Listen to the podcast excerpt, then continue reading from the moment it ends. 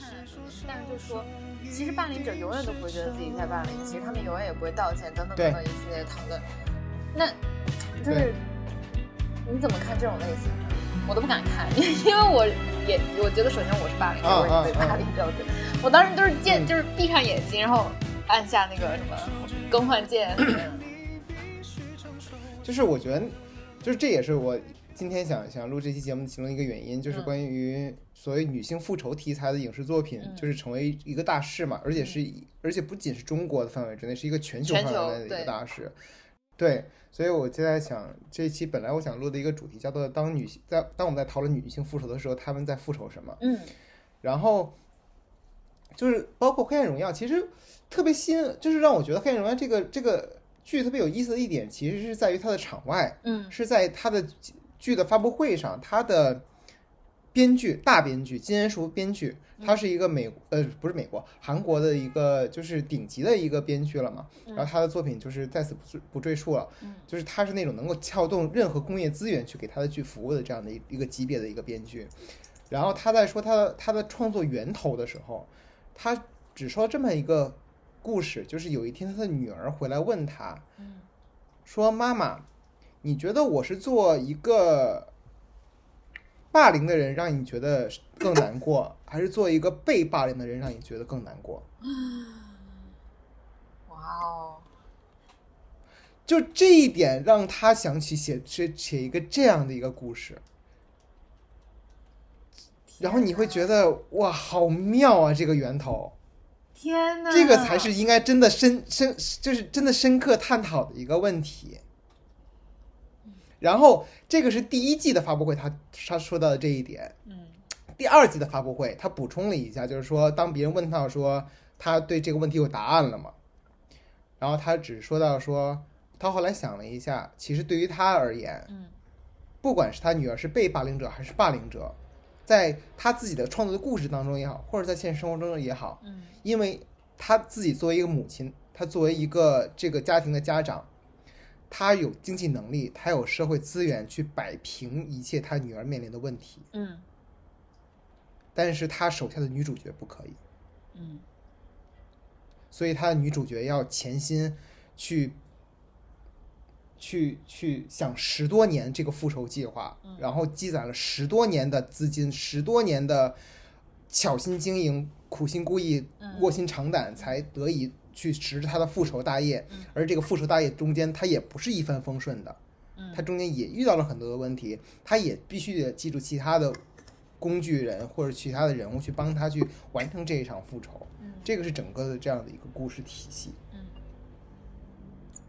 然后。哦，当然就是，也有人对那个《黑暗荣耀》的本就是主题本身也有一定的那个那个争哦，一会儿再说这个。然后就是主要是我当时是在一个《黑暗荣耀》，我是什么时候看完的呢？我是没有一口气看完，我是每天健身做有氧的时候，我是拿一个手机去去去去看这个剧，然后而且是看用一个虽然这么说不好，一个盗版 APP 看的这个剧。然后那个剧还有弹幕功能，嗯，就当到大结局的时候，你真的能看到刷屏的，就是大家对于自己曾经霸凌过、曾经对自己施以暴力的人的控诉。啊，我在看到截屏了，我现在的汗毛都立起来，你知道吗？就是，这真的是，嗯，我想说，这种类型的崛起，一定是因为，就是以及它的火爆，肯定是必然迎合了。我觉得很多女性就无处发泄的这种愤恨，这是真的，就是这个我不用看我都能感受到，知道吧？所以我我就很害怕看，因为我觉得他太过强烈，会会怎么样？就是嗯嗯，这是一个很明显的感受。嗯，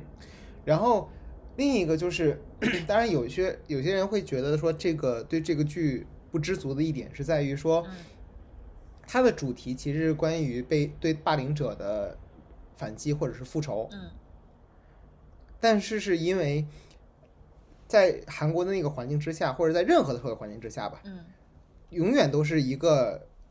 privileged person 对一个 underprivileged person，他还是在玩同一个游戏，他只不过是在规则里积了更多的呃硬币，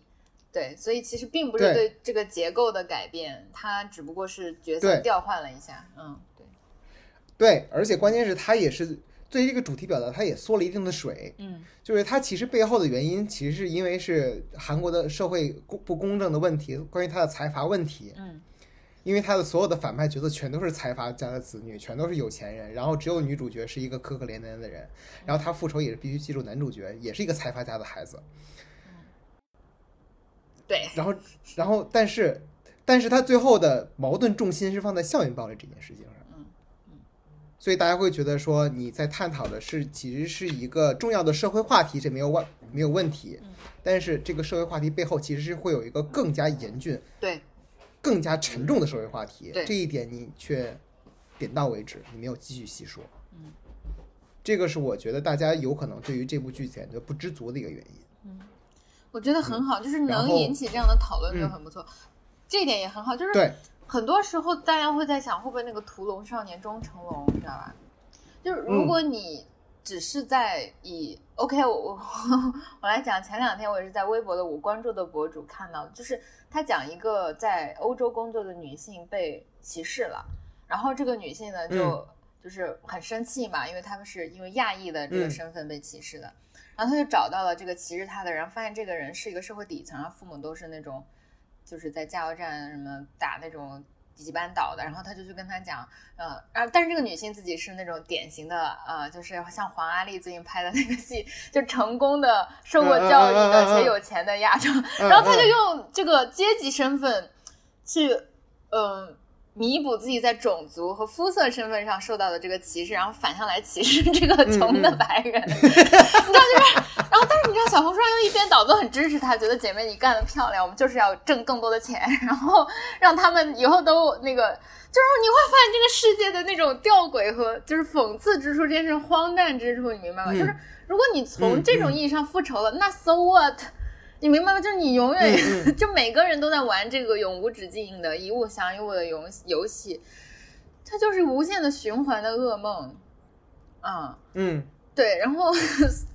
对啊，就是校园暴力无非是孩子之间的权利关系，呃，然后他借助这样对你进行人格的羞辱，然后呃，其实社会上同样是如此嘛，就是韩国的社会问题。然后，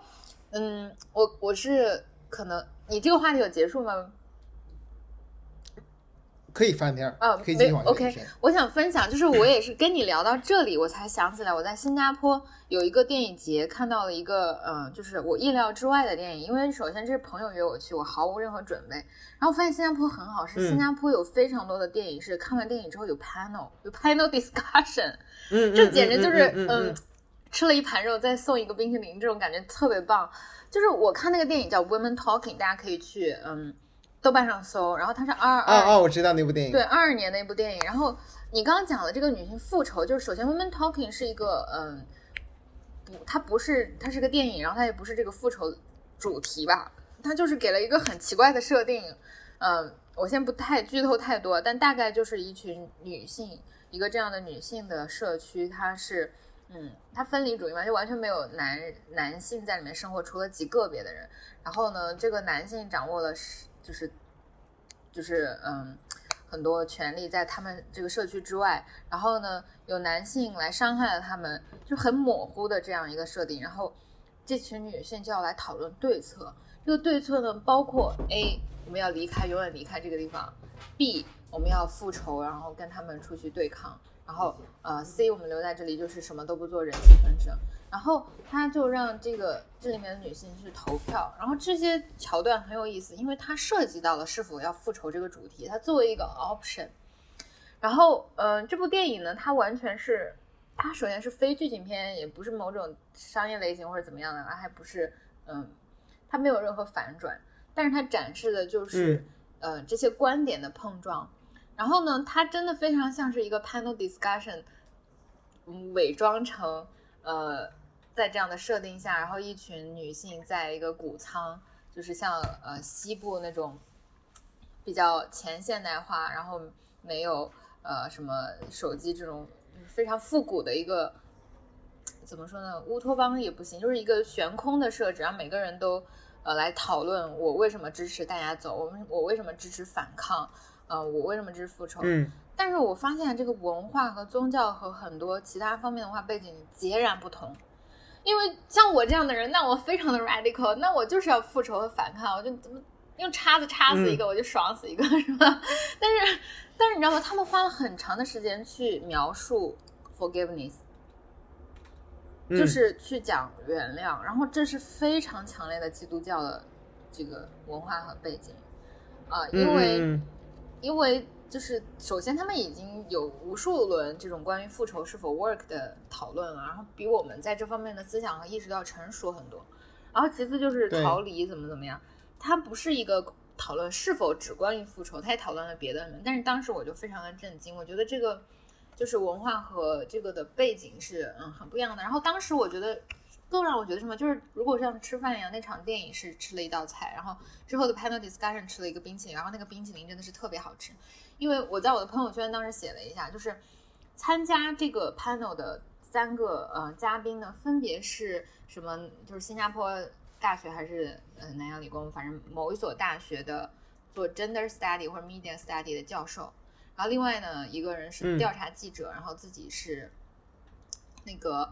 呃，也是一个 queer 酷儿，然后他同时是一个穆斯林。然后另外一个人呢，嗯。也是作家，然后长期关注性别议题，就是你明显觉得这些人他们非常 qualified for this discussion，然后他们就真的认真的讨论了穆斯林背景下，因为比如说穆斯林他们有一个很基本的项是不要欠债，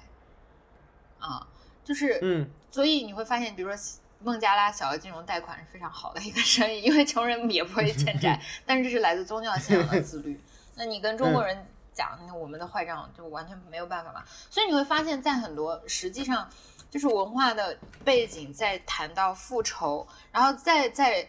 来自不同文化背景的女权主义者。怎么跟父权做反抗这件事情的时候，会因为他们之前的文化背文化背景的原因，会有非常不一样的态度。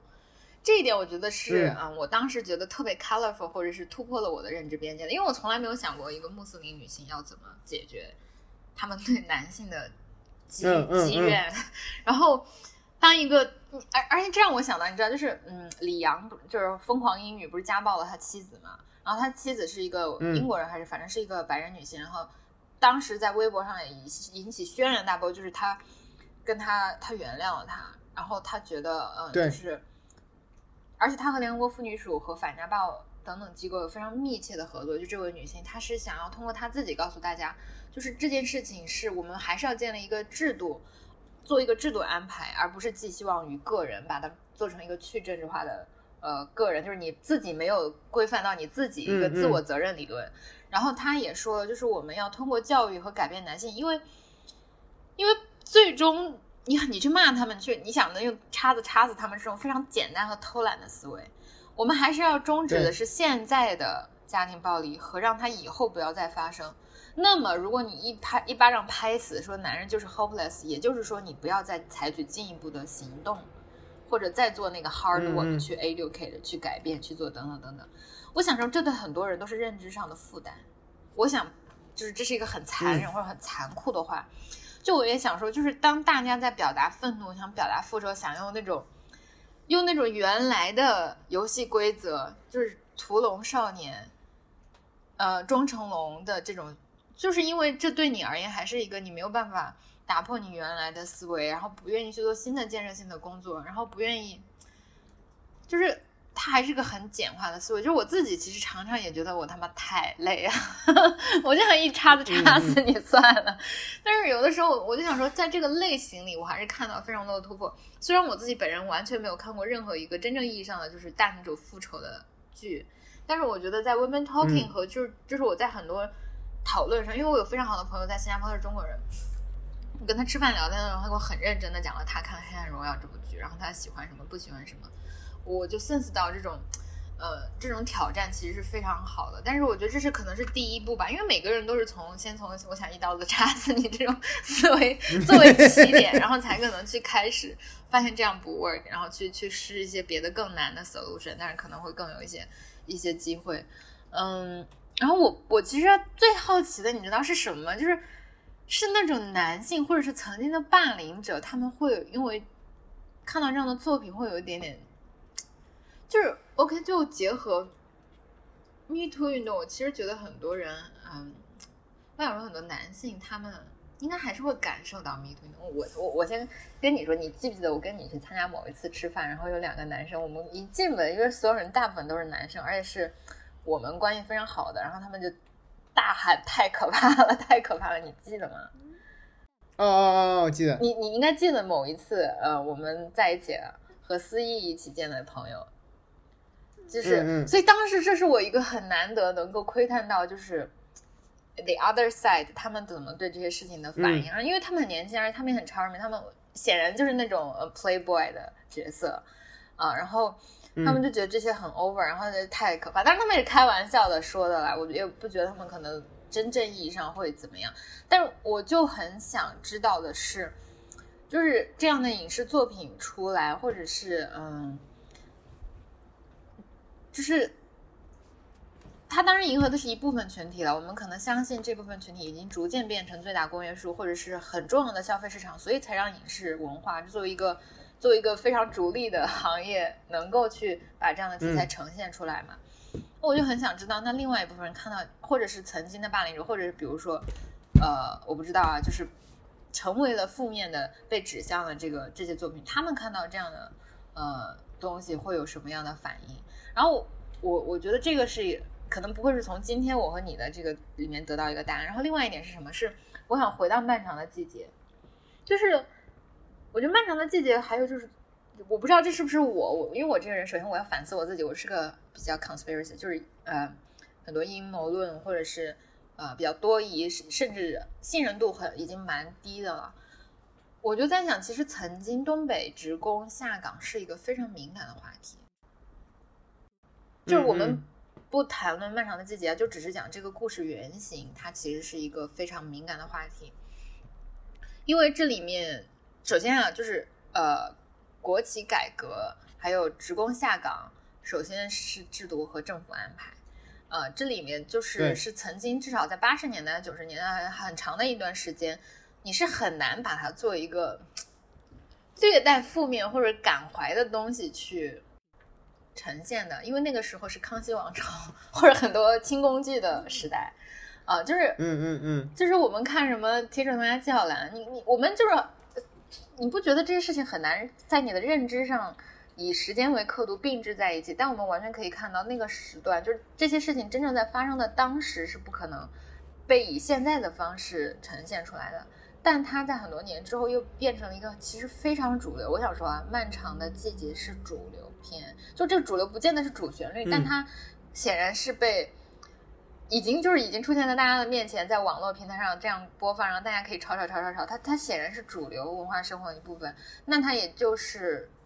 某种意义上是是可以安全的被讨论的，对吧？这个话题，嗯，所以我觉得更多的是我我所见识到的松动是对当时的这个。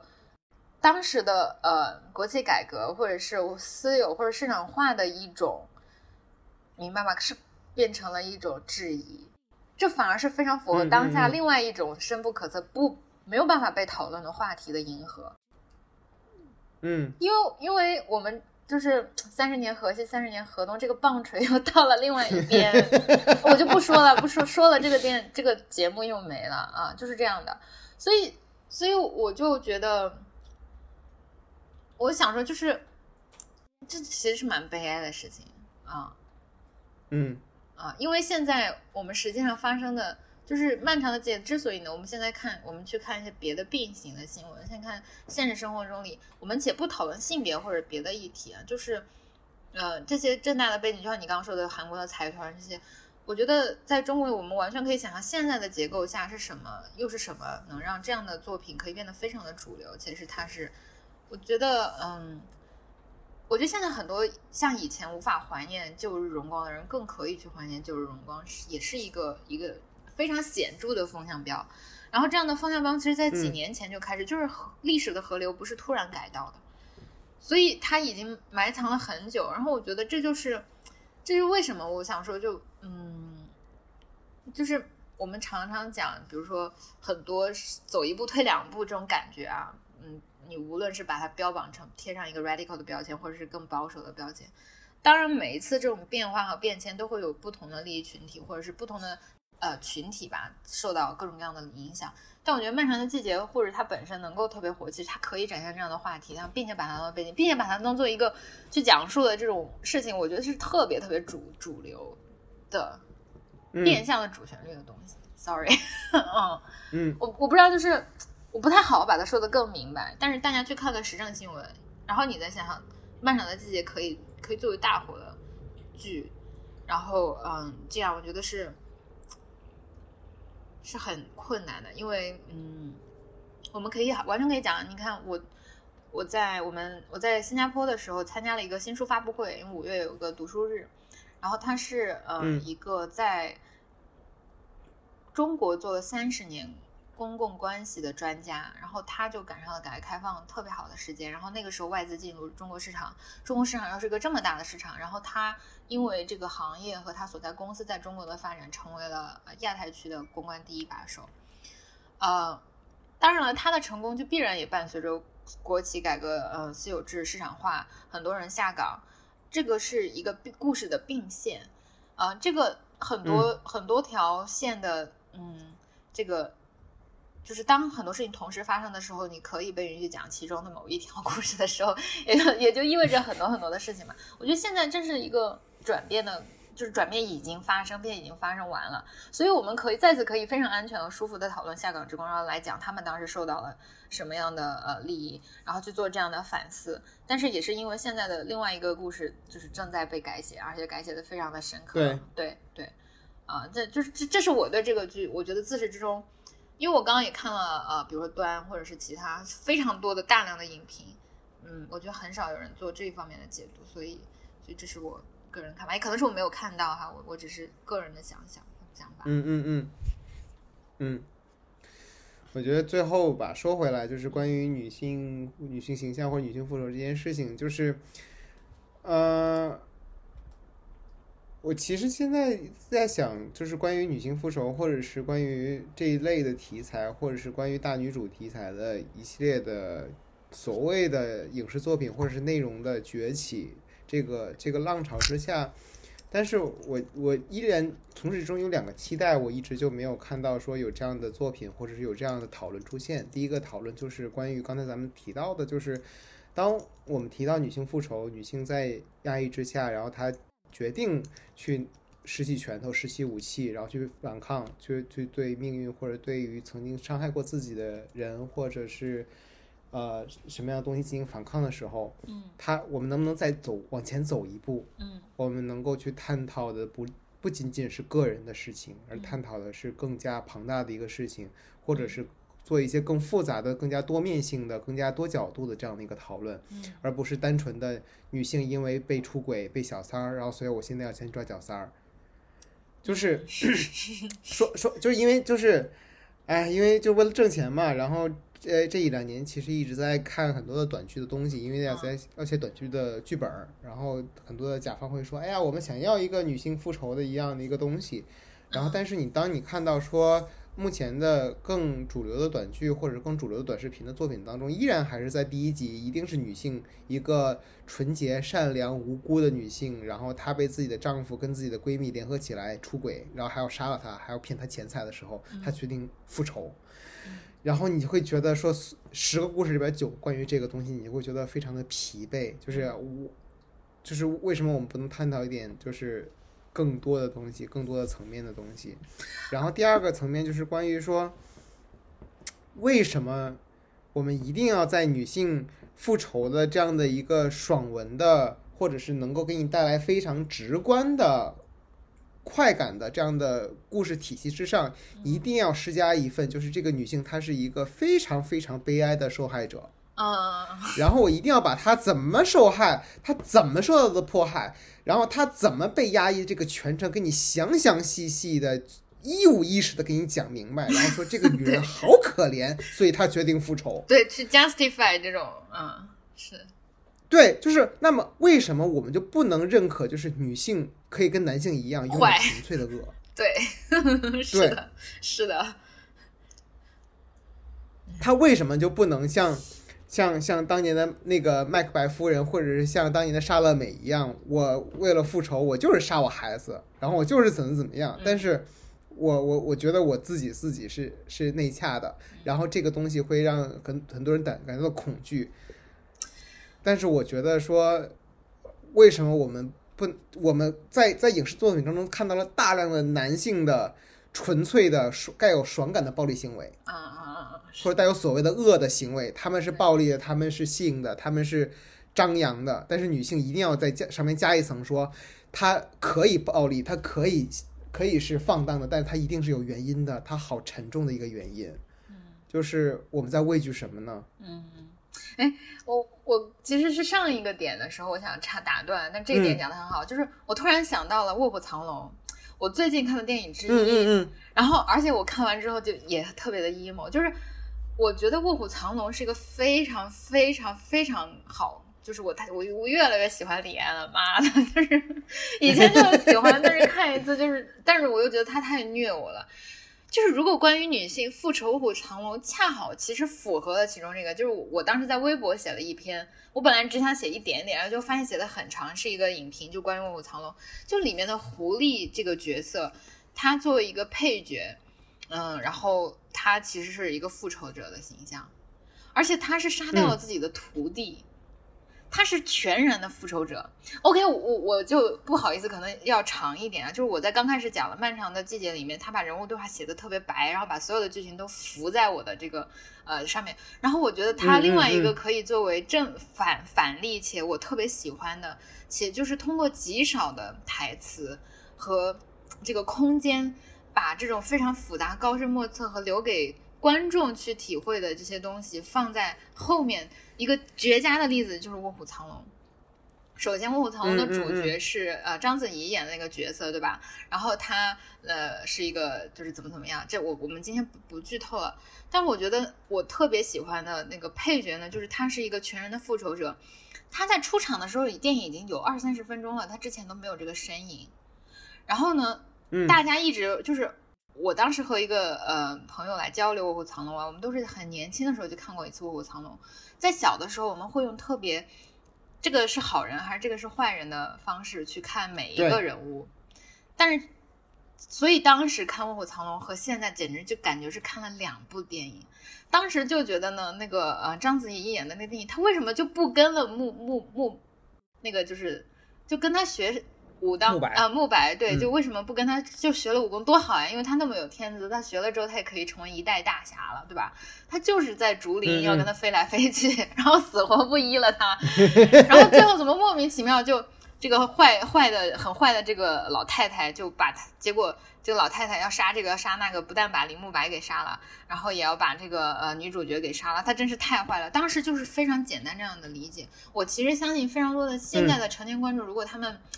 呃，不去多想也会这么理解，但是我现在是对对，但我现在我彻底颠覆，就是我当时在我的影评里微博里写了第一个字，他的出场只有一句话，就是他第一次出场，就是他之前不是他徒儿偷了剑嘛，然后就打打打打，结果李慕白追到了这个剑，然后他作为他和李慕白之前就有仇，出场第一句话就是李慕白说你这个什么，你杀了我的师傅，我要来找你报仇，对吧？但是他只说了一句话，就是。你师傅这个呃，就是你师傅什么怎么了？反正就是我当年都进了防围，他都不教我功夫。我还愣了一下，防围是什么？是武当派里面的那种就是级别吗？你是 你是呃黑带、白带、黄带？然后我搜了一下，男女防围知识指的是性爱。这一句话就是我上了你师傅的床，他都不教我功夫。就是你可以想象，这就是我刚刚在呃开头讲到的漫长的季节，他没有的这种能力。你可以想象，他都上了他的床不教他功夫，这里面说了多少故事？你可以想象，他年轻的时候，他是和章子怡的那个角色呃玉娇龙一样，绝对是一个非常有天资、聪明伶俐且有野心且不安于现状且想要走江湖的女性。他走上了武当山，向当时的大师说：“你能不能叫我师傅？”大师说：“你来，来吧，我看你那个，我要考验一下你的心性。”就明显是，就是他完全可以 echo 到这个电影之后，李慕白在竹林去追我玉娇龙的时候说我要我要见你的心性，但其实他见你的心性底下真正的意图是我想和你双修。嗯嗯，双修其实就是呃男欢女爱的另外一种带有一点就是被洗脑或者是修辞啦，所以你完全可以想象，就是呃狐狸在当时，呃他在年轻的时候，他为了能够学功夫，他一定是付出了或者献出了自己在性爱这方面，结果呢发现这个师傅是不教他，反而一直对他不告诉他秘籍。不传授他的知识，然后不断的利用他，呃，然后以导致他没有办法武艺上长进，且他一气之下复了仇，或者是就是对他有怨恨嘛。然后这个故事，嗯，这个故事在电影中是完全没有一丝一毫的琢磨，没有给镜头，没有时间线的回溯，也不会找一个年轻的版本的这个嗯狐狸，嗯嗯嗯。但是你就通过他这一句话，你可以 get 这个点，可以通过他的徒儿玉娇龙，就为什么死活不跟李慕白，就是因为他这十年在他身边教他武功、给他秘籍的人，就告诉了他当年武当上发生发生了什么，才有现在的事情，才让现在的一切事情都非常的合理。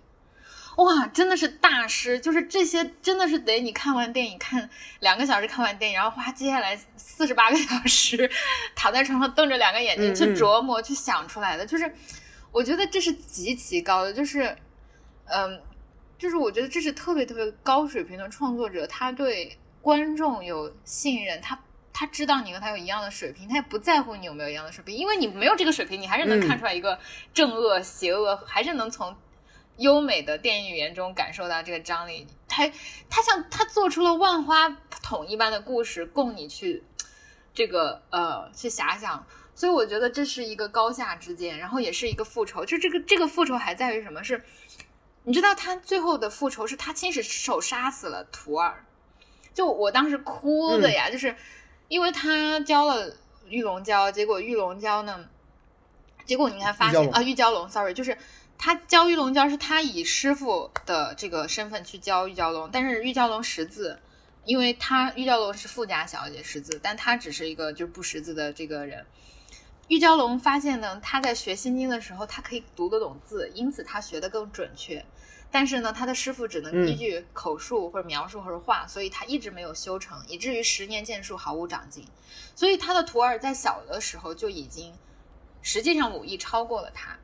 然后你想师徒之间一起比划啊，就是结果呢，就是这两个人心照不宣的都知道对方这件事情，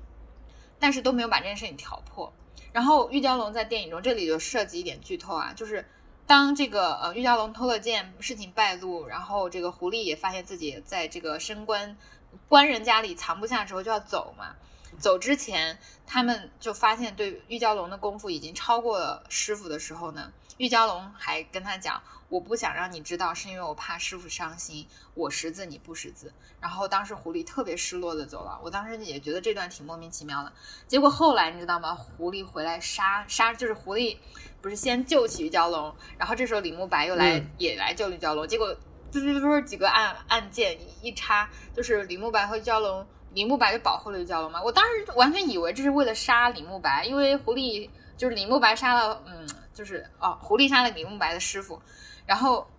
那狐狸现在被李慕白来杀也也是正常的，所以狐狸出于自卫要杀掉李慕白。结果他来一句：“呃，你这个连带损失就是，那你死的也不亏，毕竟你也有冤。”他是为了杀他的徒弟，因为你刚刚讲到，就是为什么女性没有世子的这种情况，或者是纯粹的邪恶，就当然这是个不太相关的联想啊。我就想到，他说：“你是我唯一的亲亲和唯一的仇。”就是可能狐狸它在年轻的时候上山学武不成，然后它也就混江湖呗，也没有什么。但是它是真心的对待这个孩子，想要呃，也看到了他有这样的资历，然后也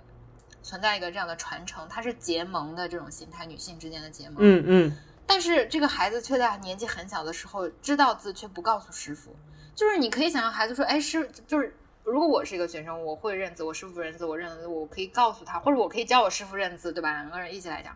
但是他还是会对他有所遮掩，就好像是，我教了你，我就会怎么样。所以他就说，这么小的孩子就有呃这个藏匿之心，是多么的恶毒。所以其实他对他徒弟的恨是埋藏了很多年，只不过他因为要这个。嗯，有找一个就是地方藏身之处，所以他也没有戳破。就你可以想象这里面多么复杂的人际关系，是又是如此的真实和符合情理。然后，嗯，这个时候你会发现，在如果你有了这层解读，你也会觉得，呃，玉娇龙也不是一个傻白甜啊，他也确实。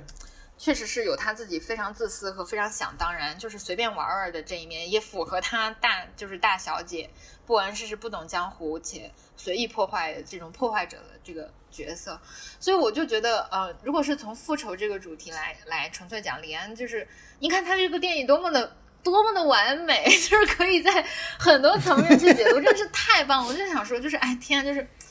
我真是太欣赏他，也太为他感到骄傲，且太。太钦佩他了，就是我觉得这是嗯，把这种心机和一层层像剥洋葱的 layer 放在同样的一幅作品里，有如此多的女性主义的这个人文的或者是文化上的关照。但是我想说，就是刚刚我们讲到的，如果把所有的事情挑明，如果是对艺术的减损，李安又在这里做了一个平衡，因为他是他不对不但要面向中国的观众嘛，我们对道教啊和对这些儿女情长是很熟悉的。他还要面对西方的观众，因为他这个整个电影的制作和发布都是，所以你们会发现最后那个李慕白去世之前来了一段我的爱，然后，然后，然后其实他和那个嗯，那个谁，就是那个那个拿奥斯卡的演员，我们突然想不起他名字，杨紫琼啊，杨紫琼之间的对话也要给给观众解释他为什么要修仙，为什么有双修这种事情，他还是要做这个 explanation，就是这个这个方面是有平衡的，所以我也可以完全可以理解。嗯，但依然是非常非常好的，就是你会看到女性的爱恨情仇，就是没有那么单纯。其实真的女女人和男人没有在本质上是没有差别的，但就是创作者有没有办法真正驾驭这些复杂话题，在有限的空间、是有限的台词，给他这样的这个呃能力，我觉得真的是太太太太妙了，就是我无辈之光，对，哎。最后说个结语吧，就是徐克有李碧华，侯孝贤有朱天文，李安有王慧玲，那好呆逼我的剧本在哪里呀？我刚刚你哎，那结个语吧，我就有一种不祥的预感，你知道吗？啊，我我我回应一下这个这个，嗯，说实话，我回应一下，我现在有这种隐隐的担心，呃。我想给你讲，就是我最近，对不起啊，这个节目可能有点长，我们放个上下期。但是因为想聊的尽兴，我最近在给万马写万马才旦写补补告和评论，就是因为他去世，然后端来约我写一篇。我突然意识到，碧池就是你知道吗？在历史上很少有人既擅长写评论又擅长写小说。就是我现在这两种不同的思维逻辑。对，其实我现在想说的就是。我之所以在看各种剧的时候会关注我刚刚说的那个点，就是他把这个东西藏起来，还是他表现出来？我发现我以以前都一直是把这个东西播出来，把它从暗处、从角落里找到播出来的那个角色，然后以至于当当我想要自己尝试去写啊小说或者做这样的原创作品，而不是去做评论、时政评论或者非新闻的、非这种呃专业写作，就这这种类型实用写作的时候，我发现其实我不会把它藏回去。我觉得特别的挑战，就是我在其实我在梳理以前的很多稿子，因为嗯，说来在新加坡有的时候也也特别存在主义虚无，就是自己的职业啊、生活啊都很不顺，然后寄希望于创作嘛，就是你只有把你经历的苦难和不快乐当做是材料和素材的时候，你可能才更好的去消化和接受它。然后看很多别的作品，也确实是带着创作者的这种呃审视，就是别人的作品的这种思路去看。然后我其实就很害怕的是，因为我在评论中，比如我看万马才旦，我会把他从镜头原理他想要讲的什么播出来。但如果我是一个创作者，我肯定不能把它都播出来，那就像是你你就是漫长的剑这样，就是大白话的多。我把它放回去的时候，发现这种技能就是，OK，从嗯这种具象到抽象，我觉得我是非常的擅长的。我们有各种各样的解读，对吧？但是把这种抽象和理念，比如说你现在想做一个女性像，非常符合这种的东西，我们怎么找到具象来体现呢？做艺术表达，做这个表达，你要嗯依托什么样的具体的元素？调度我们刚刚谈论到的，从镜头语言到背景到设定到人物到他们之间的关系和这个矛盾和发展。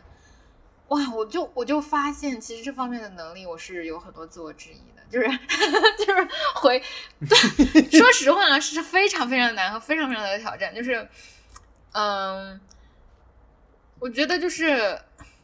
我不知道还是不是有这样的话，因为我之前和徐红老师也有这样的交流，因为他在做他他已经嗯。七十多岁，他写的是回忆录嘛，人生的回忆录，然后他的结构和框架完全照的是纪实性文学的这个来讲。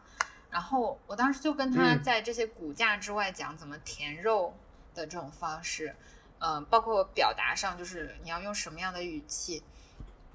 因为我嗯发现，比如说我自始至终写新闻、写评论都是以我的自然呃长句。然后，但是你在创作人物的时候，不可能每个人说话都要猴气讲，不同的人物说话的对对方式，他的口癖，他长句子长短，嗯、就像你讲一个东北的故事，东北的口音、东北的语言，这种地域性啊、你看万马才旦，他为什么是藏地作作家？他哪怕就是里面的藏族人在讲的是普通话，那种和浙江人说的话，那是截然不同的。所以这种具象的艺术表达，我现在面对的一个问题就是，我一直在那个骨架、骨骼和抽象的地方，然后我要回到这种具象的时候，我就觉得我的嗯无论是嗯积累还是各种各样的，包括比如说我也要描写男性角色啊。哇靠！这对我也太难了。太难了。对我想说，真的，我搞不懂你们男人怎么可以说出这样的话，因为这完全不是我的思维和逻辑，你知道。所以我每次在生活中见到那个男性，我都 我都开始把他们当做一个观察的对象，然后发现还是很难样本，嗯嗯，对对，很难 catch 他们的点，就是，嗯，就是就是还是会有这种，就是，当然我可能有太多的作者自觉了，我觉得我以前写的非常好的东西没有那么多自觉，你明白吗？很有可能就是一个自然的流淌，发现嗯其实嗯出来的也是无心之作。对包括写诗歌的时候，我写的最好的反而就是最 casual 啊，还有两个小时我要参加诗会了，看憋一个吧，然后写的巨好，然后有的时候特别想好好 好好写的时候就就没有什么，所以这个东西哎真不知道，就是嗯，这就是对你的那个催稿回复就是。就是描述一下困难，我们真的有在努力了，但是臣妾还没做到。对对对，大概是这样。哎，哎，不过确实，确确实我也有遇到这样的一个一个问题，就是嗯。我一直这这很多年一直在避免一个很大的一个问题，就是理念先行，嗯，就是先想我的。表达，然后再再再再去再去倒推说我要做一个什么样的故事，然后我要做什么样的细节，这个实际是本末倒置的。对，是的，是的。对，因为就是其实是从一个内容产品或者是对于一个影视作品来说，你最重要的核心其实还是那个所谓的 narrative 的东西。嗯嗯那个 narrative 的东西，它是它是可以去隔离于你所谓的表达你的 expression expression 去去存在的。嗯然后，但是你有的时候，